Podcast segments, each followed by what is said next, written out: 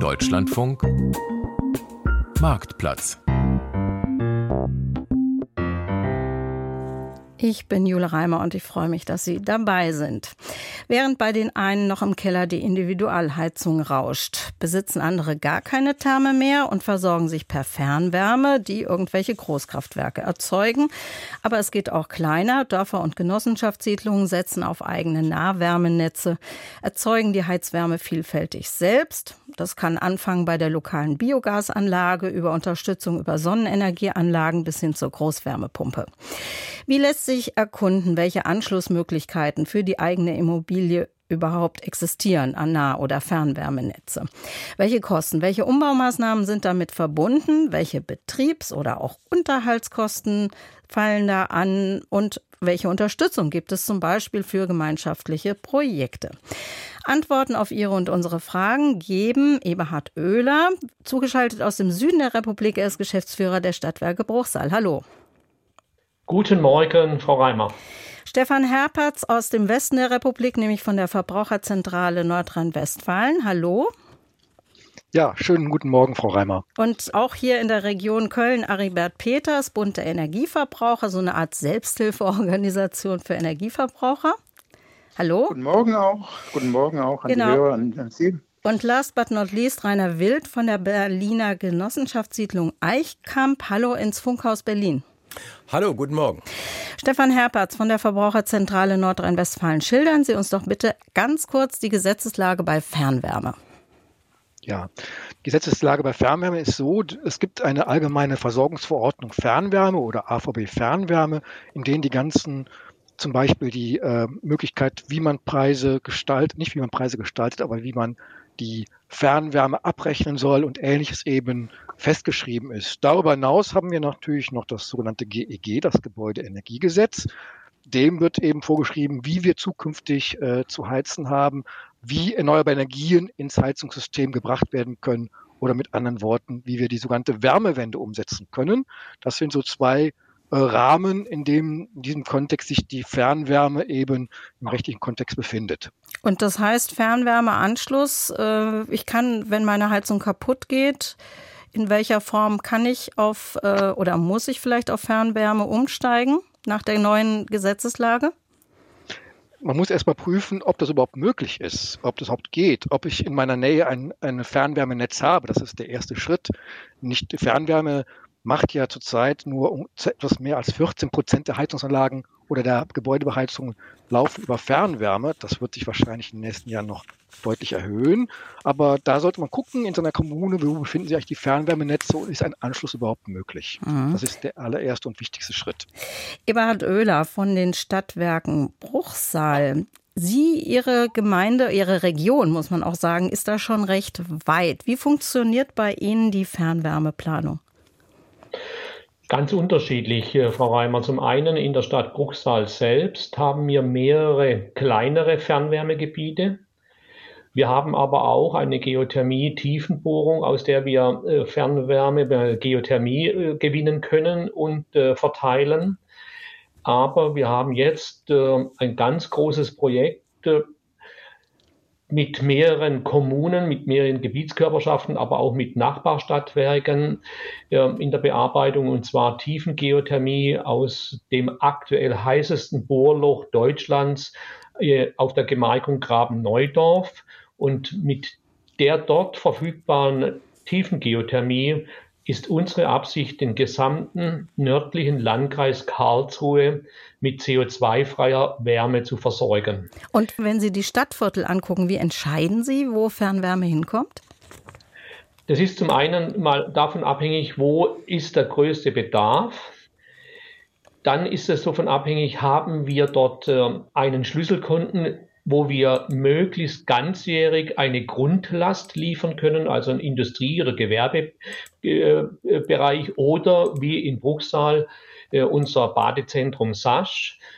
Denn nur mit einer einigermaßen guten Ganzjahresauslastung lässt sich dann auch für die Endkunden, die nur Wärme und Warmwasser benötigen, ein wirtschaftlich darstellbarer Endkundenpreis kalkulieren. Hm. Aribert Peters, Endkunden. Sie vertreten ja den Bund der Energieverbraucher. Ist Fernwärme was Gutes für die Kunden? Äh, Fernwärme ist zunächst mal äh, problemlos, weil man keine eigene Heizung betreiben muss. Und auch jetzt die Umstellung auf erneuerbare Energien, das nimmt einem einfach der Fernwärmebetreiber ab. Wir haben Preisprobleme bei der Fernwärme, weil bei Fernwärme ein Monopol ist. Deshalb äh, mahnen wir an, dass es eine stärkere Aufsicht gibt über die Fernwärmepreise. Fernwärme ist eine gute Sache aus Umweltgründen. Noch besser wäre es, wenn die Fernwärme in Verbraucherhand auch eigentumsmäßig ist, weil uns das wirksam vor überhöhten Preisen schützt. Auf die Preise kommen wir nachher nochmal. Äh, Rainer Wild, Sie sind aus der Genossenschaftssiedlung Eichkamp in Berlin. Wir werden nachher in einer kleinen Reportage nochmal hören, was da geplant ist. Aber sagen Sie uns erst einmal, bei Ihnen ist ja ein Nahwärmenetz geplant. Was ist dann der Unterschied?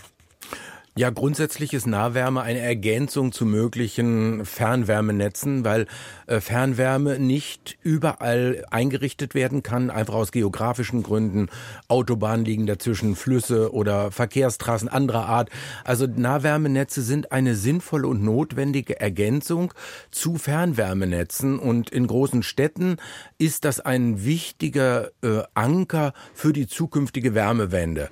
Nun ist aber natürlich ein Nahwärmenetz, das ist ja auch leitungsgebunden, nicht einfach und locker hingelegt, denn es müssen ja Leitungen verbaut werden. Und das ist durchaus eine kostenintensive Angelegenheit.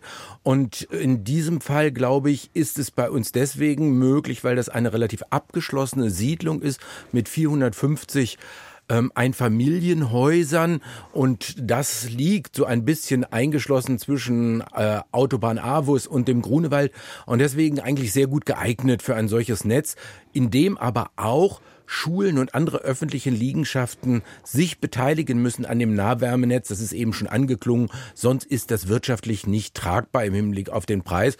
Und Einfamilienhäuser, Doppelhaushälften, Reihenhäuser sind an der Stelle natürlich relativ leicht zu organisieren. Das ist kein Modell, ähm, denke ich, für äh, zersplitterten Mehrfamilienhausbestand in Städten.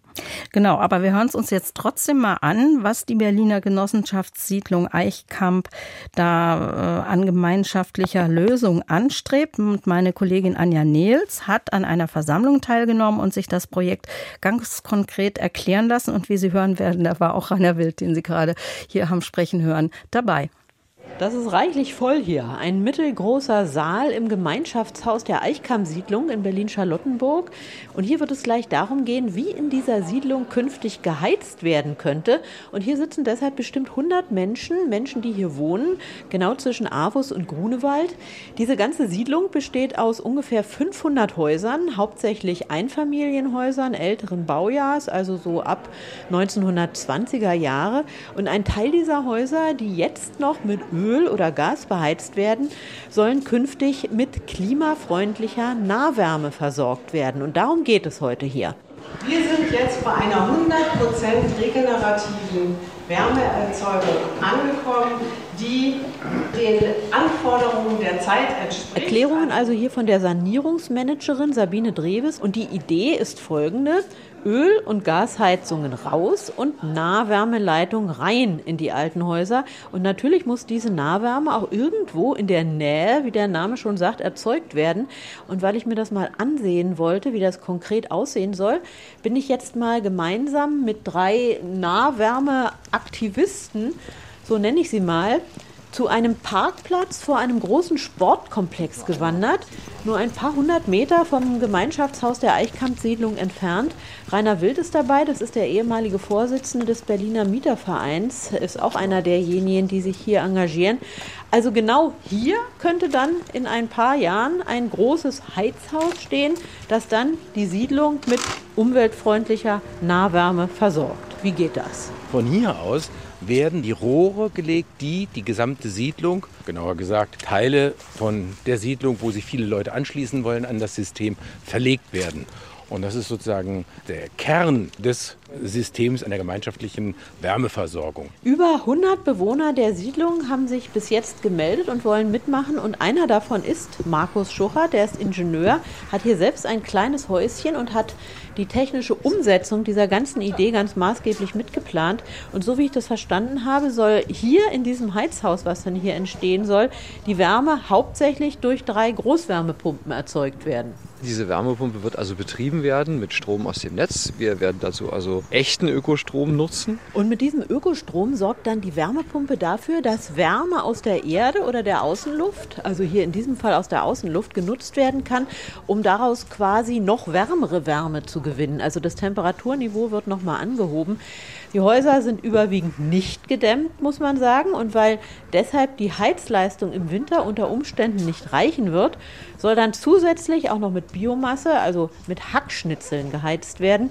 Sabine Dreves hat das Ganze hier mit begleitet. Irgendwie ist das Ganze doch auch so ein bisschen Kompromiss dann, oder? Also wir haben ja einen sehr geringen Biomasseanteil von 30 Prozent. Den braucht man im Moment noch, weil die Häuser diese Wärme noch brauchen. Aber wir rechnen eigentlich damit, dass in einem Zeitraum von circa 20 Jahren viele Leute auch ihre Häuser sanieren und dann eben weniger Wärme brauchen und dann kann man die Temperaturen auch absenken und braucht dann weniger Biomasse.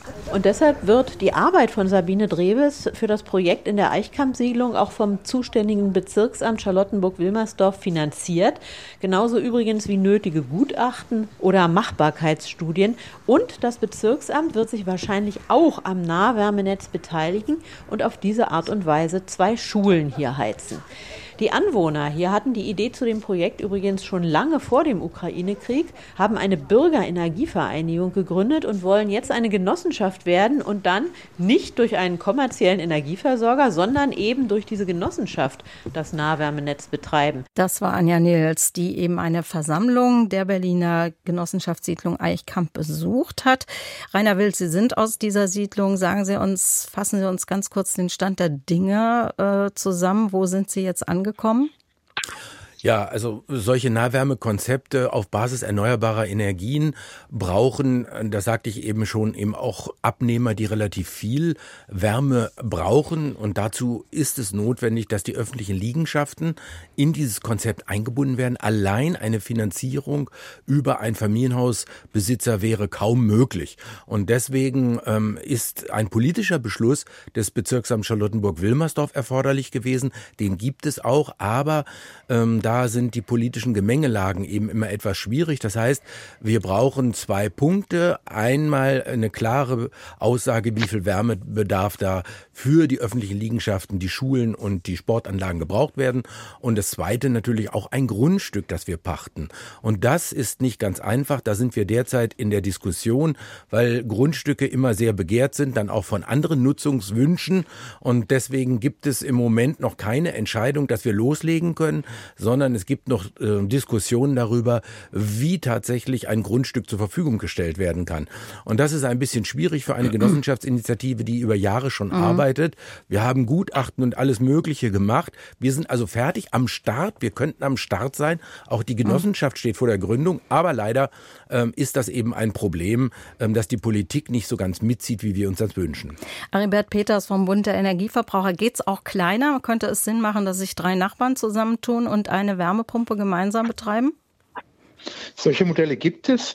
Äh, das ist noch nicht äh, Stand der Technik sozusagen, auch weil Wärmepumpen natürlich noch, noch in Deutschland relativ viel kosten. Wir rechnen damit, dass die Preise für die Wärmepumpen äh, deutlich sinken und dann wird, werden solche Modelle auch interessanter.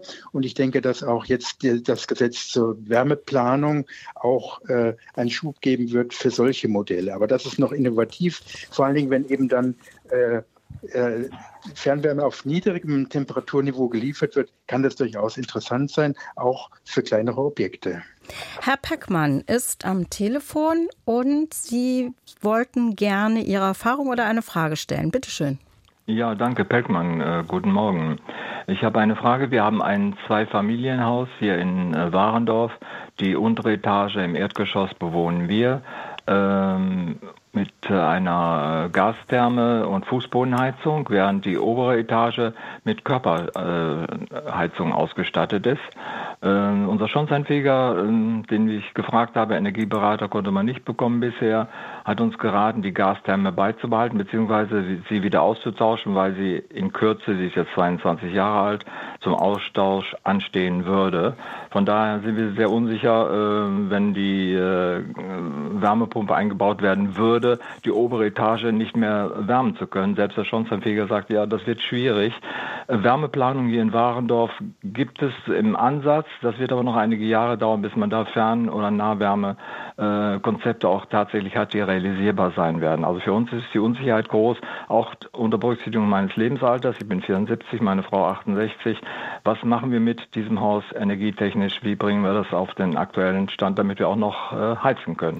Versuchen wir mal zwei Ansätze. Und zwar das eine ist, wenn es einen Fernwärmeanschluss absehbar gäbe, Herr Oehler, was muss man, was passiert dann? Äh, wie teuer ist das? Welche Kosten, welcher Aufwand entsteht? Also äh, äh, detailliert kann ich jetzt zu den Kosten nichts äh, sagen. Der Aufwand ist aber vergleichbar mit dem Einbau einer neuen Heizung. Äh, das ist durchaus realisierbar. Äh, ich habe natürlich auch den Vorteil, ich muss mich nicht mehr um die Brennstoffbeschaffung kümmern. Ich brauche auch keinen Abgasweg mehr. Das ist ein großer Vorteil der Fernwärme, aber auch der, aber auch der Wärmepumpe. Und ich kann äh, dem Hörer aus Warndorf nur eines zurufen. Ich teile die Skepsis Ihres äh, Schornsteinfegers nicht, auch wir selber, also ich privat, äh, wir beheizen äh, ab nächstes Jahr auch ein äh, Haus mit über 180 Quadratmetern monovalent mit einer Wärmepumpe und wir haben auch keine Fußbodenheizung. Es geht über die konventionellen Heizkörper. Vielleicht muss der ein oder andere Heizkörper ausgetauscht werden aber die Leistungsfähigkeit von Wärmepumpen ist nicht alleine an eine Wärme, äh, an eine Fußbodenheizung gebunden. Da gibt es mehrere Optionen. Ja, dann fragen wir doch mal nochmal Herrn Herberts von der Verbraucherzentrale. Was empfehlen Sie? Also erstmal zu den Kosten der Fernwärme. Ich würde so schätzen, den Fernwärmeanschluss mit zwischen 5.000 und 15.000 Euro. Sie sehen, das ist äh, schwankt in einem sehr breiten Bereich. Und da gibt es natürlich äh, noch die Förderung durch die äh, durch das BEG, die Bundesförderung effiziente Gebäude. Das ist so der eine Punkt zur Fernwärme. Also wenn das die Wärmeplanung da sowas eben zulässt für dies, dieses Gebäude. Und ich stimme meinen Vorredner auch überein, also und teile auch die, äh, die Skepsis des Schornsteinfegers nicht, dass man da also keine Wärmepumpe einbauen könnte. Man muss gucken, was entscheidend ist für eine Wärmepumpe, ist die Vorlauftemperatur im sogenannten Heizkreis. Die sollte möglichst niedrig sein. Und das kann man eigentlich sehr schön testen. Wie denn? Indem man mal im Winter zum Beispiel an kalten Tagen unter 0 Grad eben die Vorlauftemperatur runterregelt auf 50 Grad. Und wenn Sie damit das Gebäude problemlos beheizen können, äh, ja. äh, dann ist das ein sehr guter Hinweis darauf, dass man das gesamte Gebäude äh, auch mit einer Wärmepumpe äh, monovalent, wie eben der Ausdruck auch schon gefallen ist, beheizen kann. Das ist ein ganz wichtiger Test, den man auch selber machen kann. Wenn man nicht weiß, wie man die sogenannte Heizkurve, über die man das, dieses regeln kann, einstellt, sollte man den Heizungsbauer fragen beziehungsweise auch mal einen Blick in die Anleitung werfen zur Heizung. Und es das gibt auf YouTube ganz viele Hinweise, habe ich gehört. Ich weiß nicht, ob die ja. taugen. Also, äh, und tatsächlich, ich habe kein Wort von Flächenheizungen, also Fußbodenheizungen und Heizkörpern gesagt. Es ist entscheidend, die Vorlauftemperatur in den Heizkreisen, äh, dies zu prüfen, um zu gucken, passt äh, eine Wärmepumpe in das Haus, kann man es mit beheizen. Und da auch noch der Hinweis von meiner Seite, Sie sollten sich auch immer Zeit nehmen, ähm, äh, oder man sollte sich immer Zeit nehmen für die Planung und überlegen, ob man nicht andere Schritte vorher gehen kann, bevor man eben die Heizung austauscht. Weil auch im neuen GEG wird ja niemand verpflichtet, die Heizung direkt rauszuschmeißen, wenn sie noch betriebsbereit ist. Ja, auch nicht nach 30 Jahren? Auch nicht nach 30 Jahren. Es sei denn, ich habe keine Niedertemperatur- oder Brennwertheizung. Aber diese Regelung gab es schon lange vor diesem neuen Heizungsgesetz, wie es auch so fälschlicherweise heißt. Ja. Das sollte man dazu auch noch Und eine Heizung, die 22 Jahre alt ist, trauen Sie dir noch ein bisschen was zu, eine Weile? Ja, da wäre mein Tipp äh, an äh, den, den Zuhörer eben auch dazu nachzufragen bei dem Hersteller, ob es noch Ersatzteile für die Heizung gibt und erstmal diese Heizung weiterlaufen zu lassen und dann in Ruhe zu überlegen, was kann man eigentlich machen, gegebenenfalls auch eine Art Fahrplan für das Haus zu erstellen, welche Maßnahmen sinnvoll sind.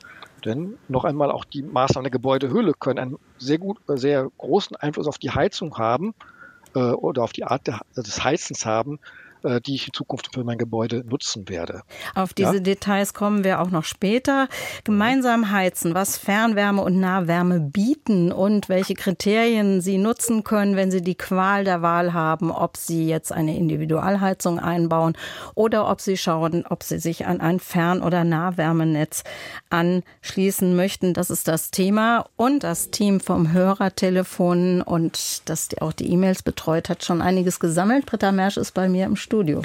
Genau, Christian Morgenstern fragt zum Beispiel, wir sind eine Hausgemeinschaft von 29 Parteien in Potsdam und in dem Viertel ist diese Familie oder diese Wohnung das einzige Haus, das nicht an die Fernwärme angeschlossen ist. Äh, die Stadtwerke argumentieren mit zu hohen Kosten und schieben das Thema damit. Der Gaskessel im Keller ist 30 Jahre alt und droht auszusteigen. Die wollen also rasch aktiv werden und Herr Morgenstern fragt, welche Argumente können wir einsetzen, um die Stadtwerke stärker zu motivieren. Wer möchte loslegen? Herr Peters von den Bund der Energieverbraucher oder Herr Herpertz von der Verbraucherzentrale? Ja, also ich möchte äh, gerne darauf antworten. Also 30, nach 30 Jahren ist die Heizung einfach fällig. Das gilt nur in dem Ausnahmefall nicht, dass das Gebäude vom Eigentümer selbst bewohnt wird. Also da ist was fällig und ich denke, dass das Gebäudeenergiegesetz und das Wärmeplanungsgesetz ja auch vorschreibt, dass äh, eine Wärmeplanung gemacht wird. Und natürlich ist äh, zunächst mal, die Wärmeplanung wird feststellen, dass genau dieses Gebäude natürlich an die Fernwärme rangehört. Äh, was jetzt da am Einzelnen entgegensteht, weiß ich nicht, wird sich dann vor Ort klären. Aber ich denke, dass da, äh, die neue gesetzliche Lage wird äh, eine Lösung für den Hörer bringen. Stefan Herpertz, darf ich da mal kurz aus Verbrauchersicht von Ihnen noch mal hören? Sie haben ja vorhin diese Riesenspanne, 5.000 bis 15.000 Euro Anschlusskosten, dann auch für den betroffenen Eigentümer. Diese Argumentation der Stadtwerke, ist die für Sie plausibel? Ja, da müsste man tatsächlich gucken, wie, das, wie läuft, verläuft das Fernwärmenetz der Stadtwerke dort und äh, wie weit ist es eigentlich bis zum Haus? Die 15.000 Euro, die ich, also die bis zu 15.000 Euro, die ich eben genannt habe, betrifft, betrifft ja nur die Kosten für die sogenannte Wärmeübergangsstation, wo sozusagen die Wärme übergeben wird aus dem Fernwärmenetz hin äh, zu dem Netz dieses Mehrfamilienhauses in diesem Fall. Und sie haben natürlich unter Umständen noch Kosten, die Stadtwerke hätten natürlich noch Kosten, ähm, dafür aufzubringen, um eben das Haus selber an, an das Netz anzuschließen. Da müsste man gucken, wie weit ist das Haus eigentlich insgesamt entfernt äh, von diesem nächsten Netzanschlusspunkt. Das wäre auch dann zukünftiger Fragen. Und diese Kosten können eben auch sehr hoch sein, wenn man dann eben da die entsprechende Leitung verlegt. Das können bis zu, sag, ich sage mal, 2000 Euro pro Meter Leitung sein, die man da, äh, die da auftreten. Hängt allerdings auch ein bisschen von der Dicke oder dem Durchmesser der Fernwärmeleitung ab. Herr Oehler, als Geschäftsführer der Stadtwerke Bruchsal, wie gehen Sie mit solchen Fällen um? Also zum einen, das zahlt auch nochmal auf die Aussage von Herrn Peters ein. Ich sehe die Stadtwerke, und zwar völlig egal, ob die Stadtwerke Bruchsal oder Potsdam heißen, auch in einer gesellschaftspolitischen Verpflichtung im Bezug auf das Thema Klimawandel und Umweltschutz. Also wir gehen hier sehr, sehr progressiv um und wir, wenn es irgendwie darstellbar ist, werden wir solche Gebäude und ein Gebäude mit 29 Parteien ist durchaus auch lukrativ für uns als Wärmeversorger.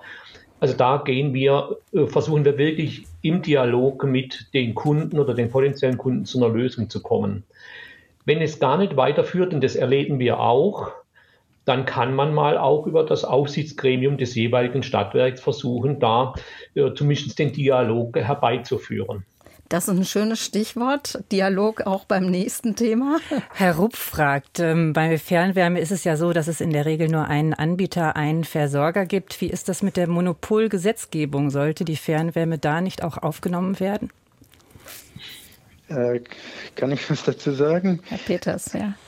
Ja, also das Fernwärme ist, ist ein Monopol und unterliegt natürlich deshalb der, der Kartellaufsicht, der Kartellämter. Nur man muss eben feststellen, dass diese Aufsicht höchst nachlässig äh, wahrgenommen wird und dass auch diese Aufsicht uns nicht schützt vor überhöhten Fernwärmepreisen.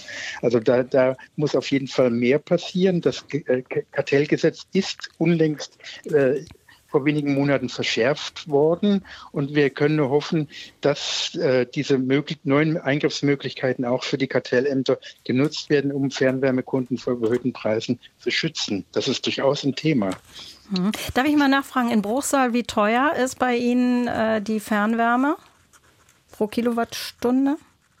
Bei uns äh, liegt der Fernwärmepreis, äh, das ist ein bisschen abhängig äh, vom jeweiligen Versorgungsbereich. Äh, zwischen äh, im Arbeitspreis zwischen 13,6 Cent pro Kilowattstunde äh, in der teuersten Situation und in der günstigsten Situation bei 7 Cent pro Kilowattstunde. Mhm. Das ist aber wegen der Geothermie auch insgesamt bei Ihnen recht günstig, richtig? Nein, das ist ah, jetzt okay. völlig unabhängig noch von der Geothermie. Äh, Frau Reimer, das sind aktuelle Preise, die wir, äh, wo wir die Wärme äh, ganz überwiegend äh, aus Biomasse produzieren oder gegebenenfalls auch über ein BHKW und in der Spitze auch über, noch über einen Gaskessel. Wir sind noch nicht so weit, dass wir die Tiefengeothermie in Bruchsal verfügbar haben. Das wird wahrscheinlich 2027 äh, äh, werden, bis wir hier mit dem Ausbau der Transportleitung soweit sind. Mhm. Rainer Wild, in Ihrer Berliner Genossenschaftssiedlung, mit welchen Preisen kalkulieren Sie, wenn Sie es schaffen, Ihr Nahwärmenetz aufzubauen? Ja, also da muss man ähm, den sogenannten Vollkostenvergleich mal machen mit anderen Energieträgern. Wir liegen jetzt für den Einzelverbraucher bei einem neu geplanten Leitungsnetz bei ungefähr 19,5 Cent pro Kilowattstunde, die dann der Arbeitspreis ausmachen würde. Ähm, das ist relativ teuer, aber es ist ja auch ein ähm, komplettes Netz, was neu gebaut werden muss. Insofern ist das nicht ganz so äh, leicht zu handhaben als ein Anschluss an ein bestehendes Fernwärmenetz. Mhm. Da würde ich aber gleich nochmal was zu sagen. Das ist ja auch nicht billig, das haben wir eben schon gehört. Mhm. Ähm, aber das ist ungefähr der Preis für die öffentlichen Liegenschaften. Ähm, sind wir bei knapp 16 Cent pro Kilowattstunde netto. Also das ist kein ganz billiges Unterfangen, aber in die, der Zukunft wird es natürlich sich deutlich im Vergleich zu Gasheizung deutlich besser rechnen, weil der CO2-Preis ja das Gasheizen deutlich teurer machen wird in der Zukunft. Aber wir müssen bei der Fernwärme vielleicht noch mal darauf hinweisen, ähm, dass die Fernwärmeunternehmen in der Regel große Scheu haben, ein oder zwei Familienhäuser anzuschließen. Insofern muss man dem Hörer eben auch sagen, ähm, die Chance, dass ein ähm, Fernwärmeunternehmen ein ein oder zwei Familienhaus anschließt, ist eher gering, weil die Kosten im Verhältnis natürlich hoch sind. Ich habe das für mein eigenes Haus mal abgefragt bei dem Berliner Anbieter. Da liegt die Leitung auf der anderen Straßenseite und dafür wollten die allein für das Passieren dieser Straße, ähm, was eine kleine Straße ist, wollten die 60 bis 70.000 Euro veranschlagen und dann kommt noch die Wärmeübergangsstation dazu. Also das ist ein teures Unterfangen und es kann auch ein Argument sein, ähm, ein Kostenargument sein, weil der Druck des ähm, Leitungsnetzes erhöht werden muss und dann steigen die Kosten natürlich immens. Also die Problematik besteht darin, dass ein und zwei Familienhäuser äh, in die Fernwärme ganz häufig gar nicht eingebunden werden und deshalb sind Nahwärmenetze tatsächlich auch eine Alternative dazu. Was sagen die Verbraucherzentralen über Anschlüsse an die Fernwärme? Worauf sollte man beim Vertrag, beim Vertragsabschluss achten? Was gibt es in Sachen Vertragslaufzeiten oder Ausstiegsklauseln zu beachten, Herr Herpatz? Eigentlich, jetzt fragen Sie den Techniker und nicht den Juristen, muss ich dazu sagen. Okay. Tatsächlich ähm, ist es so, äh, dass natürlich die Fernwärme geprägt ist äh, oder wenn man sich da angeschlossen hat, eben weil sich die Kosten ja auch irgendwo für den Betreiber des Netzes refinanzieren müssen, so zumindest die Argument, Argumentation häufig von Seiten der Betreiber, äh, dass man dann eben sehr lange Verträge hat und man hat eben keine Möglichkeit, äh, das hat Herr, äh, Herr Peters eben auch schon gesagt, äh, eben aus diesen Verträgen auszusteigen. Man hat ja quasi ein Monopol, mit dem man dann äh, da, äh, ich sag mal, einen Vertrag hat, ne? mhm. auf lokaler Ebene zumindest. Und das ist die, eigentlich die große Schwierigkeit.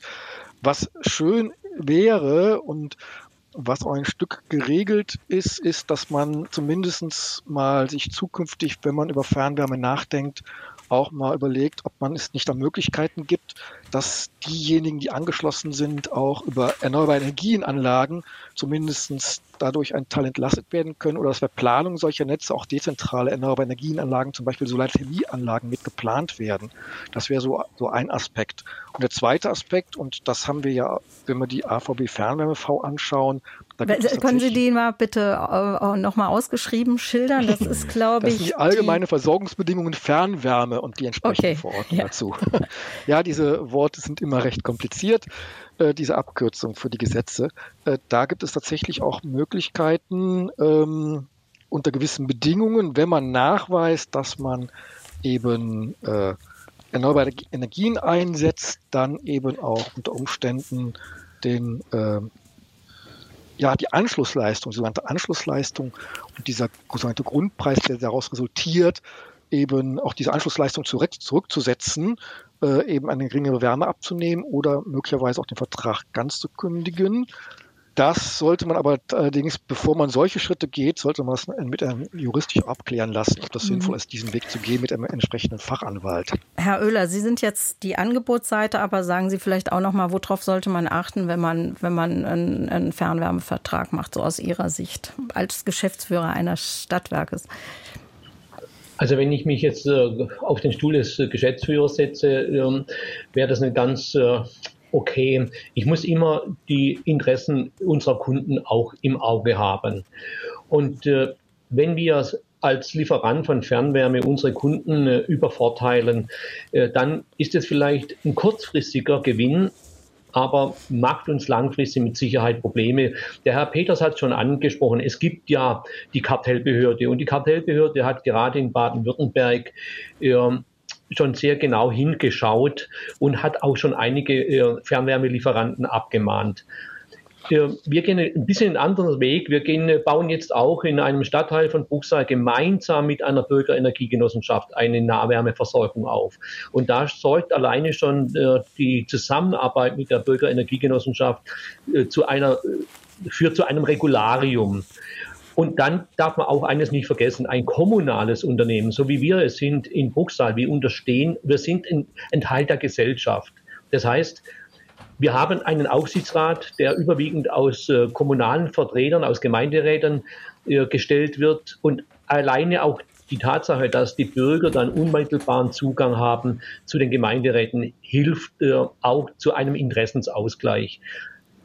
Das, mein Vorschlag ja, wäre, ja. ich gebe, äh, äh, wenn ein Verbraucher sich darüber äh, nach, äh, Gedanken macht, ich würde den angebotenen Vertrag äh, durch eine Verbraucherberatung oder gegebenenfalls auch durch einen, durch einen äh, entsprechend ähm, informierten Juristen prüfen lassen. Genau, Verbraucherzentralen sind da, glaube ich, ein gutes Stichwort. Ja, Herr Peters? Darf ich kurz, kurz ergänzen? Äh, vor allen Dingen die Anschlusswerte beim Neuanschluss des Vertrages, die sollten nicht so hoch sein, die sind oft im Interesse des Versorgers zu hoch gewählt. Da das ist der genau Verbrauch, genau also die Anschlussleistung Na, oder was? Die ist die Anschlussleistung, mhm. das ist unabhängig vom Verbrauch mhm. und die wird zu, zu Vertragsbeginn festgelegt. Mhm. Und da, die darf, wenn die zu hoch gewählt wird, kommt der Verbraucher daraus nicht mehr raus. Das ist das wie eine zu groß gewählte Heizung? Genau. Ja. Und da, da, muss man an der Stelle muss man sehr aufpassen. Ich möchte noch ergänzen, dass es jetzt noch für dieses Jahr noch die äh, Energiepreisbremse für Fernwärme gibt bei 9,5 Cent pro Kilowattstunde. Das gilt für den Arbeitspreis. Das ist eine, vielleicht noch eine ganz gute Information. Die äh, gemeinschaftlichen, das gemeinschaftliche Nahwärmenetz, was eben auch noch mal zu Wort kam, Energiegenossenschaft, da möchte ich jetzt noch mal drauf eingehen. In Bremen wird nämlich derzeit intensiv über eine nicht so bekannte Variante der CO2-freien Wärmegewinnung diskutiert nämlich über die Nutzung sogenannter kalter Nahwärme. Der Ansatz ist jetzt nicht ganz neu, da wird oberflächennahe Erdwärme für die Beheizung von Gebäuden genutzt. Aber was neu ist, das geht offenbar auch in der Innenstadt. Zumindest sagt das eine neu gegründete Genossenschaft namens Erdwärme Dich EG. Dietrich Mohaupt hat sich's angeschaut. Für Philipp Metz vom Vorstand der frisch gegründeten Genossenschaft ist die Sache eigentlich ganz einfach. 900 Meter ist die Humboldtstraße lang, alle sechs Meter auf jeder Straßenseite eine bis zu 300 Meter tiefe Bohrung. Und schon steht das Energienetz. Im Grunde genommen haben wir den Straßenraum, wir haben den Gehsteig. Dort werden die Bohrungen eingebracht und da werden auch die Versorgungsleitungen gelegt. Und jedes Haus, was sich beteiligen mag, schließt sich dann dort an und betreibt seine eigene Wärmepumpe im Haus. Ein sehr ehrgeiziges Projekt, aber umsetzbar stellt auch die Bremer Klimaschutzagentur Energiekonsens in einer Machbarkeitsstudie fest. So könnte in der Humboldtstraße dem Boden etwa doppelt so viel Wärmeenergie entzogen werden, wie für alle Anwohner zusammen nötig wäre. Möglich ist das, weil ab einer Tiefe von etwa 15 Metern die Bodentemperatur ziemlich konstant sei, erklärt Philipp Metz. Also hier in Bremen nach Auskunft des Geologischen Dienstes zwischen 14 und 15 Grad. Das genügt, um ein in den Bohrsonden und dem gesamten Netz zirkulierendes Gemisch aus Wasser, Salz und Frostschutzmittel zu erwärmen und über Wärmepumpen die angeschlossenen Gebäude zu beheizen. Neu ist dieses Prinzip der Nutzung von Geothermie nicht, aber es wird bisher nur vereinzelt und nur in Neubaugebieten eingesetzt. Bei dichter Bebauung in der Innenstadt dagegen sind Einzelbohrungen für jedes Gebäude in der Regel aus Platzgründen nicht möglich. Die Humboldtstraße biete ideale Bedingungen, um wichtige Erfahrungen zu sammeln, betont Jens Radke, Gründungsmitglied der neuen Genossenschaft. Das Schöne daran an der Humboldtstraße ist, dass es hier ähm, Häuser gibt, die praktisch den Straßenraum Bremens auch repräsentieren. Also es gibt größere Häuser, kleinere Häuser, es gibt auch öffentliche Gebäude, kirchliche Gebäude und diese Gebäude können sich alle mit ihren Wärmepumpen an das Netz anschließen. Das Netz kann vor allem später auch recht einfach über die Humboldtstraße hinaus, auch in andere Stadtteile hinein, ausgedehnt werden.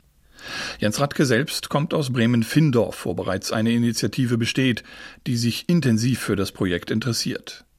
Insgesamt gibt es in Bremen derzeit 15 solcher Initiativen.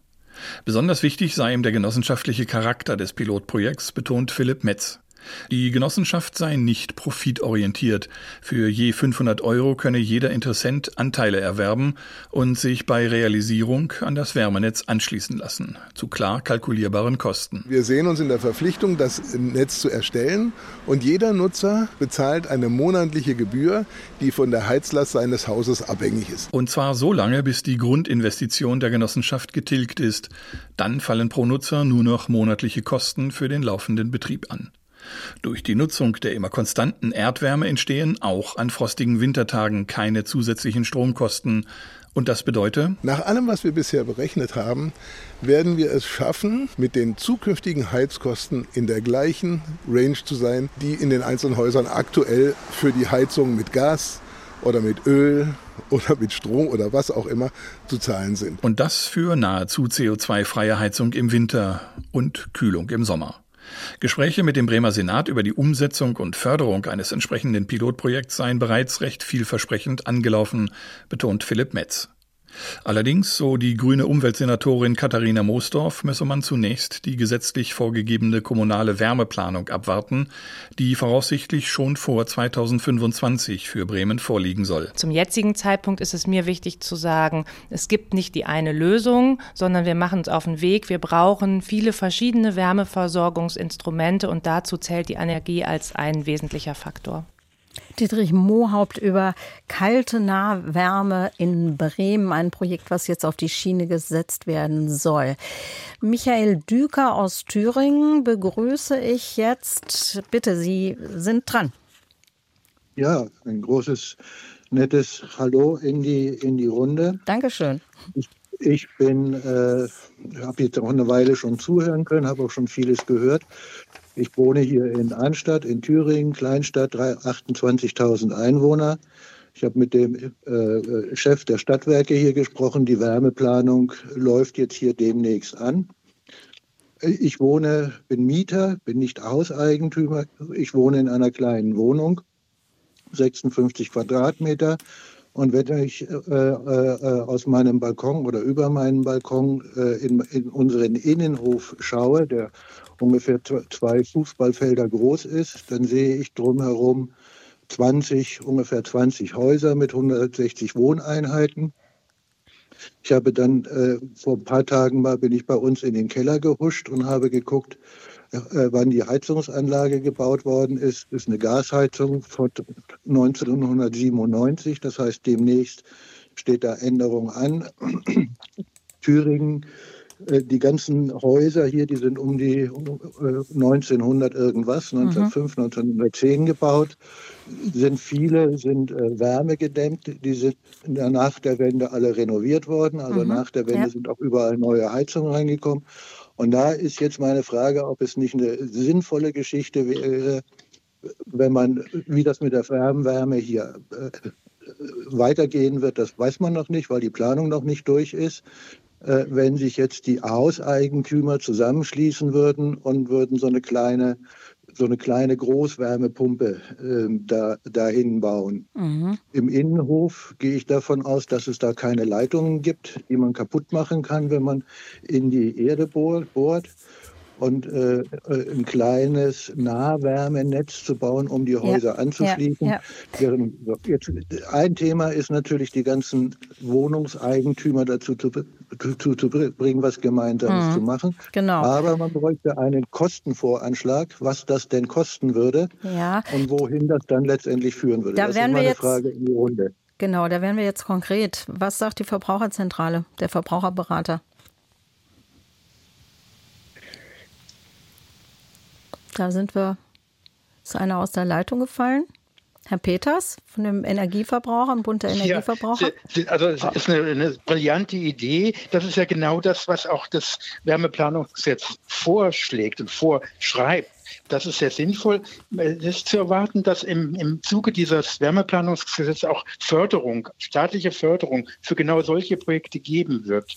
Also das ist äh, auch sinnvoll, dass man dann äh, das mitnimmt oder darauf wartet, äh, dass, dass das kommt höchst sinnvoll, dass dann auch natürlich die Mieter einbezogen werden. Also äh, eine, eine, eine, gute Beobachtung und eine, eine, gute Alternative zu dem bestehenden System, denn wir müssen einfach klimaneutral werden. Wir müssen jetzt ja. 2045 raus aus der fossilen Energie sein. Rainer Wild, Sie haben ja sowas geplant. Haben Sie einen Tipp für den Herrn Düker?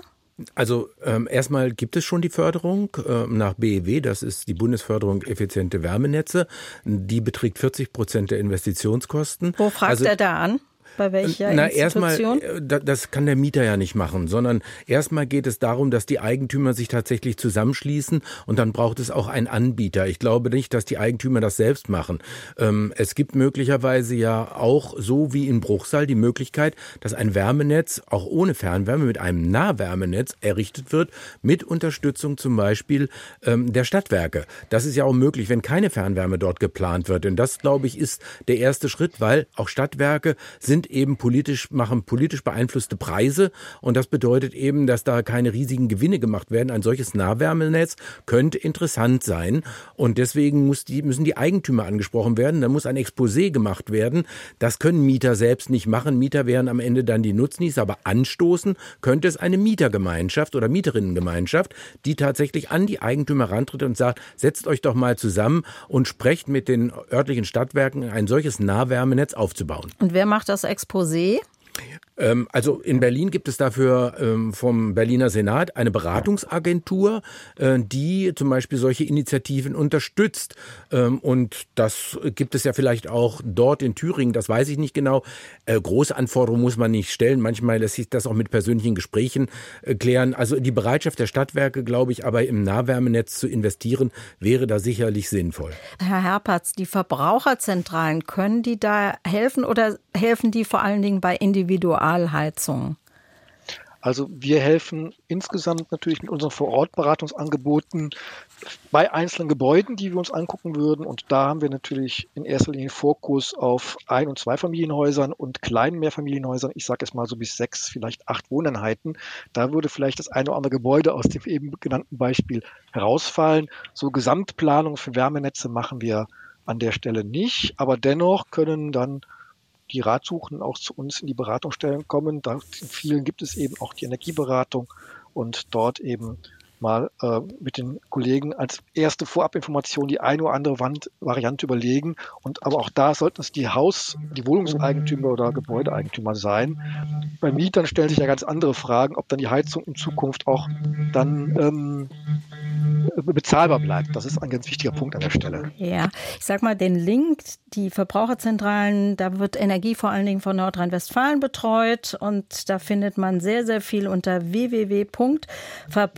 www.verbraucherzentrale.de NRW, zum Beispiel Heizsystemvergleich oder auch Haustechnik. Wir haben eine sehr kritische Höreranmerkung zum Thema Fernwärme. Guido Hasel schreibt uns, solange es den kommunalen Fernwärmeanbietern gestattet ist, über Quersubventionen Schwimmbäder, den öffentlichen Nahverkehr und andere Eigenbetriebe zu unterstützen, muss man jedem Immobilienbesitzer abraten, sich in die Abhängigkeit des Staates zu begeben. Die Stadträte bevorzugen im Zweifelsfall immer die Interessen der Stadtkasse. Jetzt ist ja öffentlicher Nahverkehr nichts Schlechtes, aber vielleicht noch mal an Herrn Oehler als Geschäftsführer der Stadtwerke. Wie bringen Sie da ein Gleichgewicht rein, die Interessen der verschiedenen Gruppen zu berücksichtigen bei der Fernwärme? Also, Frau Reimer, diesen Vorwurf höre ich seit 30 Jahren und er ist immer wieder zu entkräften weil das gilt ja nicht nur für den Wärmepreis, es würde ja dann auch sinngemäß für den äh, Strom- und, und Gasbereich gelten. Und da stehen wir immer ganz harten Wettbewerb und wir haben noch nie auf den Strom- oder Gaspreis, aber auch nicht auf den Wärmepreis einen Aufschlag gemacht, weil wir hier ein Badezentrum betreiben. Das ist, äh, dieser Vorwurf ist nicht zutreffend.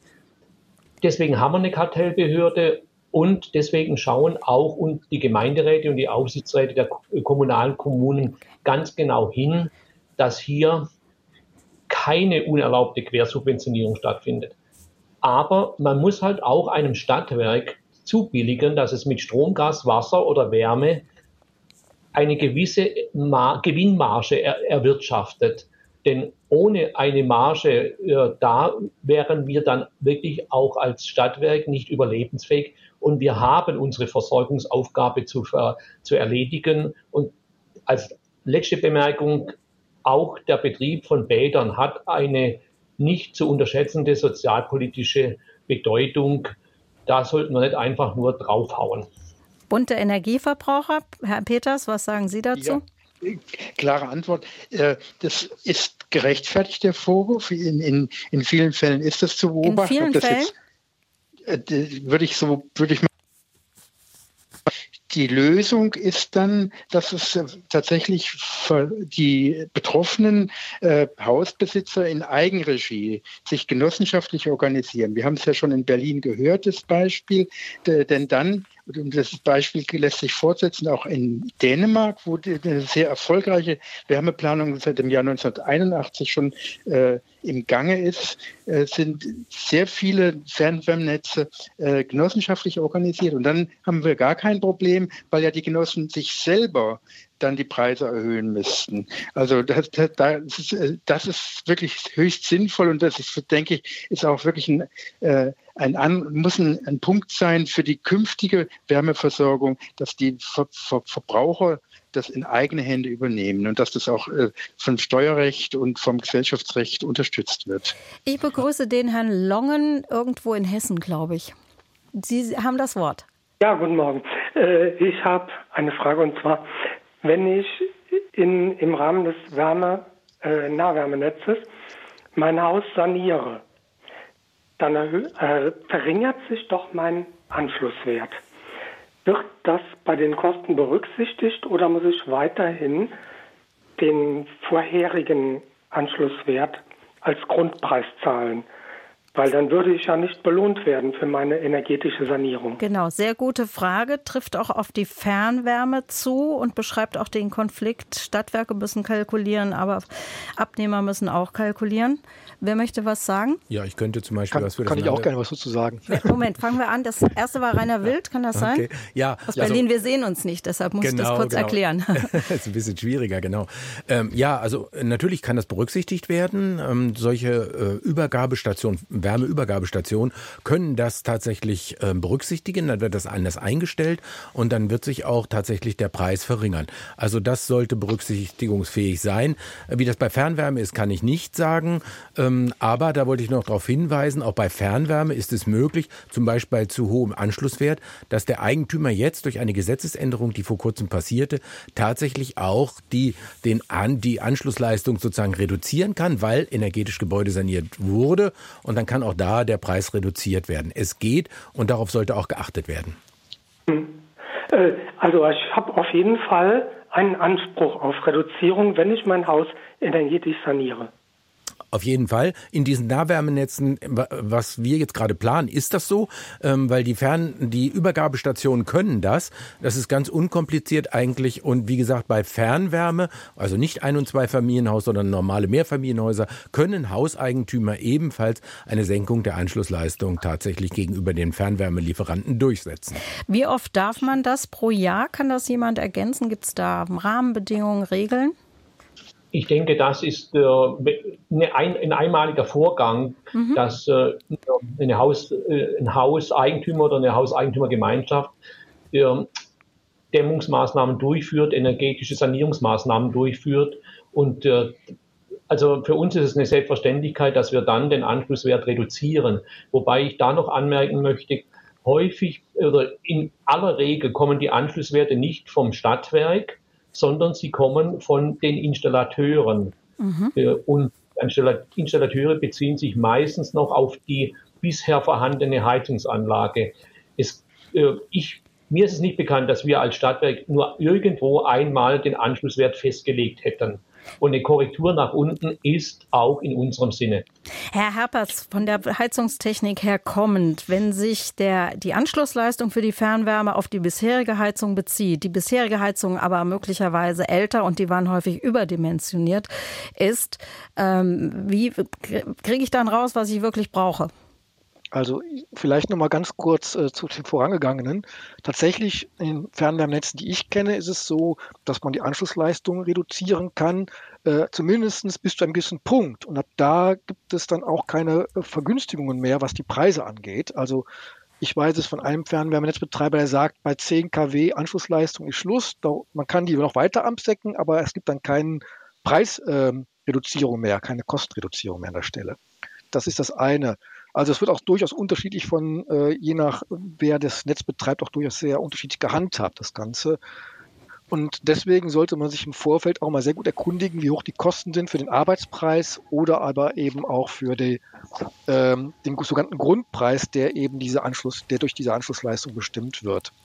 Und wie ermittle Und ich jetzt, wie ja. viel Heizleistung ich überhaupt brauche? Genau, das, ist, das macht man mit der sogenannten Heizlastberechnung. Mit der Hilfe der Heizlastberechnung wird ermittelt, welche Leistung brauche ich, um das Gebäude eben aufzuheizen.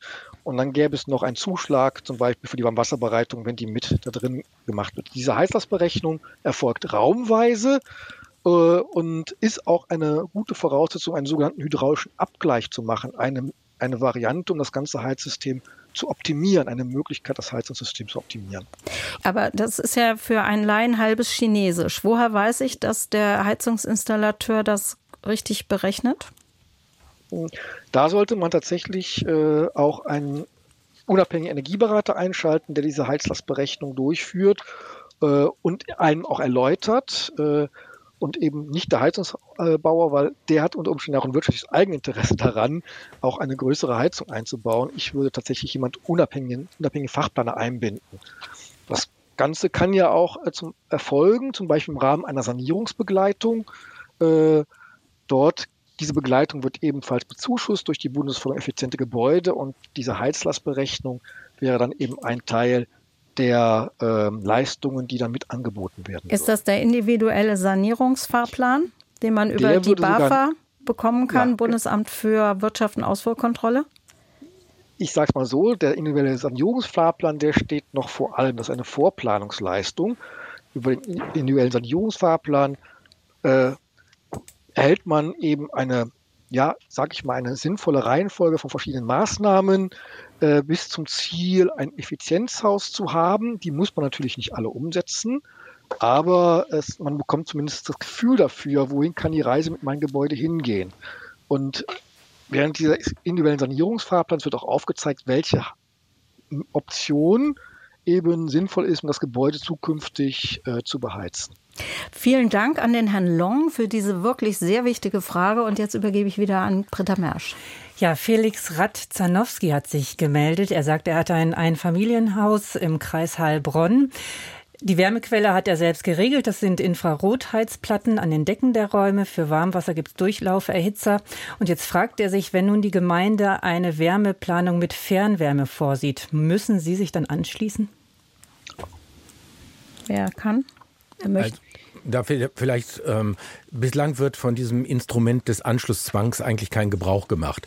Man muss allerdings auch sagen, ein, äh, eine Errichtung eines Nahwärmenetzes oder ähm, synonym auch die Bereitstellung von Fernwärme ist natürlich wirtschaftlicher, je mehr sich auf kurzer Fläche anschließen. Und deswegen werden Einfamilienhäuser auch kaum angeschlossen bei die Fernwärme, an die Fernwärme, weil das eben sehr äh, kostenintensiv ist. Ein Anschlusszwang ist in Berlin theoretisch möglich. Da könnte ähm, sozusagen die Rechtsverordnung Ordnung genutzt werden. Und dann müssten natürlich nur, in der Regel nur, wenn eine Heizung ausfällt, also wenn Sie ähm, eine Heizung betriebsfähig haben, dann würde ich sagen, müssen Sie nicht davon ausgehen, dass Sie sich anschließen müssen. Geht Ihre Heizung allerdings kaputt, dann könnte theoretisch von diesem Anschlusszwang Gebrauch gemacht werden, wenn er denn in Ihrem Bundesland in Baden-Württemberg so existiert, weil es sich nicht weiß. Ähm, aber es kann sein, dass das irgendwann mal kommt, damit diese Nahwärme- und Fernwärmenetze wirtschaftlicher betrieben werden können. Aber wenn man nachweisen kann, dass man mit erneuerbaren Energien klarkommt, ist man vom Anschluss, also ist man sowieso befreit, muss nicht anschließen. Ist das richtig? Genau, wenn Sie das schon, diese gesetzlichen Vorschriften des GEG dann erfüllen, ist nicht damit zu rechnen, dass Sie sich anschließen müssen. Ein Hörer fragt aber auch noch, ob perspektivisch vielleicht Kommunen nicht auch gesetzlich dazu verpflichtet werden könnten, weitgehend Nahwärmenetze oder Fernwärmenetze zu installieren. Also wenn man mal so in die Zukunft denkt, würde das die Situation noch mal verändern?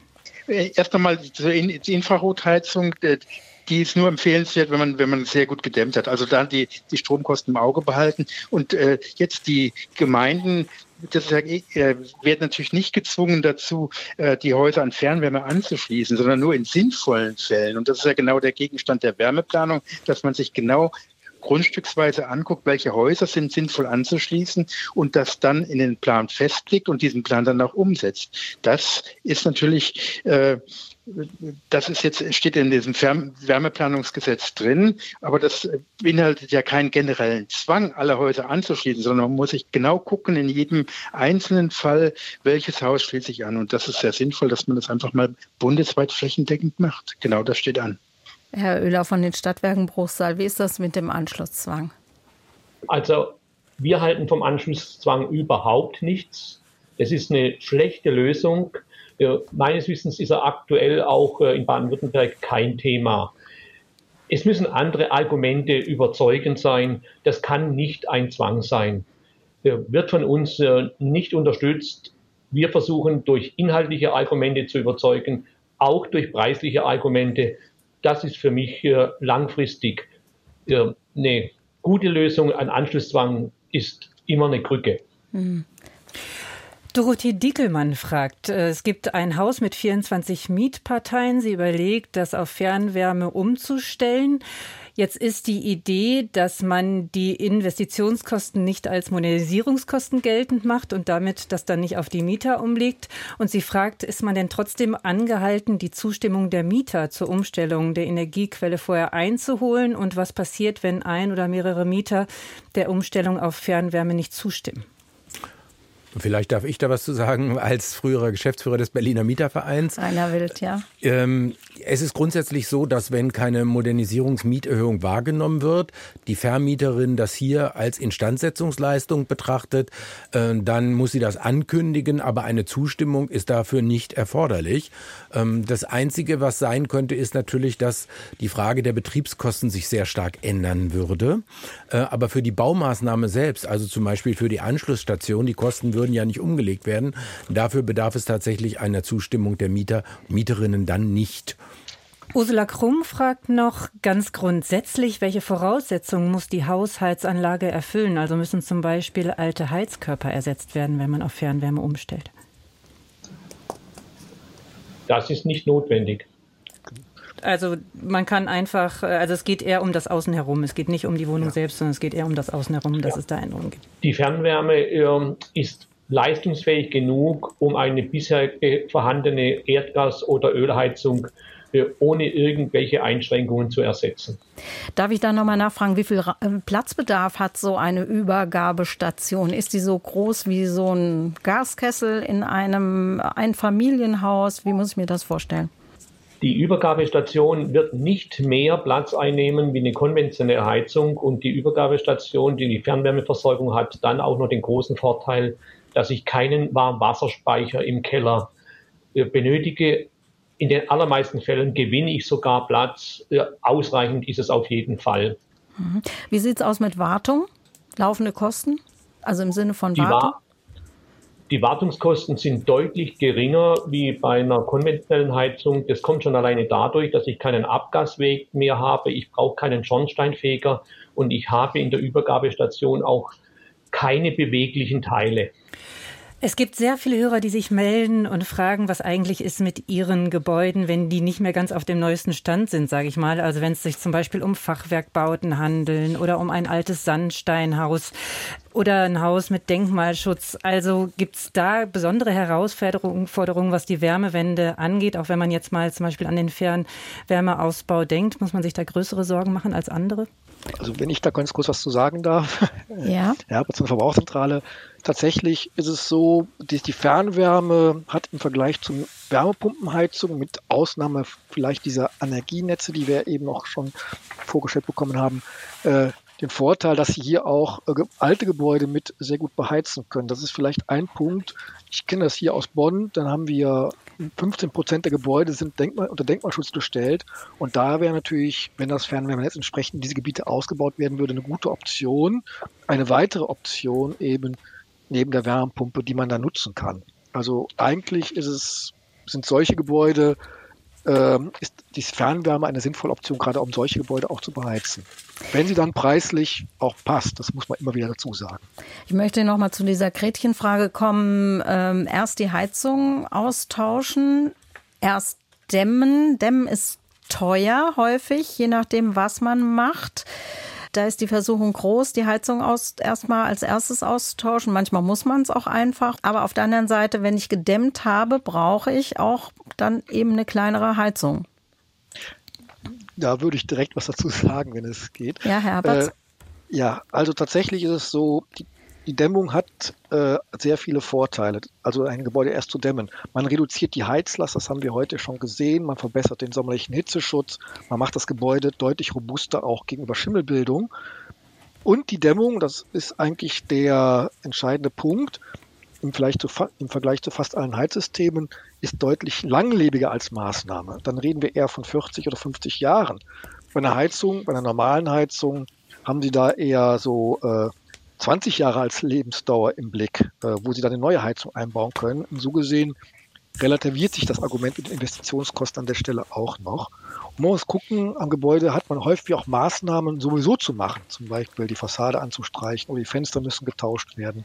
Das kommt noch hinzu. Diese Investitionskosten sind sowieso zu tragen und dann kann man die auch direkt mit einer entsprechenden Dämmmaßnahme eben verbinden. Und der dritte Punkt ist der, es gibt auch die eine oder andere Nachrüstverpflichtung, unter anderem auch die sogenannte oberste Geschossdecke gegen, äh, das ist die Decke, die den unbeheizten Dachraum abgrenzt von den darunterliegenden beheizten Wohnungen. Die muss gedämmt werden, äh, wenn entsprechende Anforderungen bisher nicht erfüllt sind. Also da lässt sich eben auch die, eine Dämmmaßnahme verbinden mit einer Nachrüstverpflichtung. So gesehen ist der Königsweg eigentlich der, erst zu gucken, was kann ich, wie kann ich die Gebäudehülle optimieren, und um dann im zweiten Schritt die Heizung zu tauschen, wenn es vom zeitlichen Rahmen her passt. Entschuldigung, wer wollte sich melden? Pardon? Ja, ja also Rainer Wild. Ich, ja. Äh, ich würde das etwas relativieren. Das ist der Königsweg, aber man muss ja die Kosten im Auge behalten. Sprechen wir über ein- und zwei Familienhäuser, wird beides zusammen, die Umstellung des Heizsystems und die energetische Gebäudesanierung in komplett äh, Arbeit sozusagen finanziell für die meisten gar nicht stemmbar sein. Und ähm, glaube, deswegen muss man da ein bisschen Vorsicht haben. Es ist sicher sinnvoll, kleinteilige Maßnahmen, die nicht so kostenintensiv sind, ähm, das Dach, falls es noch nicht nicht gedämmt ist, die Kellerdecke und vielleicht auch eine äh, Hohlraumdämmung zu machen, die nicht so kostenintensiv sind. Aber ähm, sozusagen jetzt zu sagen, wir müssen erst das, die vollständige energetische Gebäudesanierung machen, das halte ich für relativ illusorisch finanziell, auch wenn es tatsächlich der Königsweg wäre. Also vor allen Dingen können wir ja gerade bei der Heizung auch auf andere Systeme umstellen, wo die ähm, Erneuerung erstmal nicht so wichtig ist. Und wir sparen CO2. Das, da können wir nicht mehr warten. Und deswegen glaube ich, ist es nicht realistisch zu gucken, dass wir den gesamten Gebäudebestand erst energetisch runterfahren und dann erst unsere Heizsysteme ändern. Dafür haben wir keine Zeit mehr. Das nehme ich jetzt als Schlusswort. Wir können CO2 sparen und das ist auch wichtig, denn wenn wir nicht aufpassen, wird es ungemütlich auf der Erde. Sechs von neun planetaren Grenzen sind überschritten, waren Wissenschaftler. Das hören Sie im Detail gleich in der Sendung Umwelt und Verbraucher ab 11.35 Uhr. Ich möchte noch auf den Marktplatz kommende Woche hinweisen mit Susanne Kuhlmann am Mikrofon. Da geht es darum, überstürzt ins Pflegeheim zu gehen, ist immer schwieriger. Auswahl, Vorbereitung, Kostenplanung.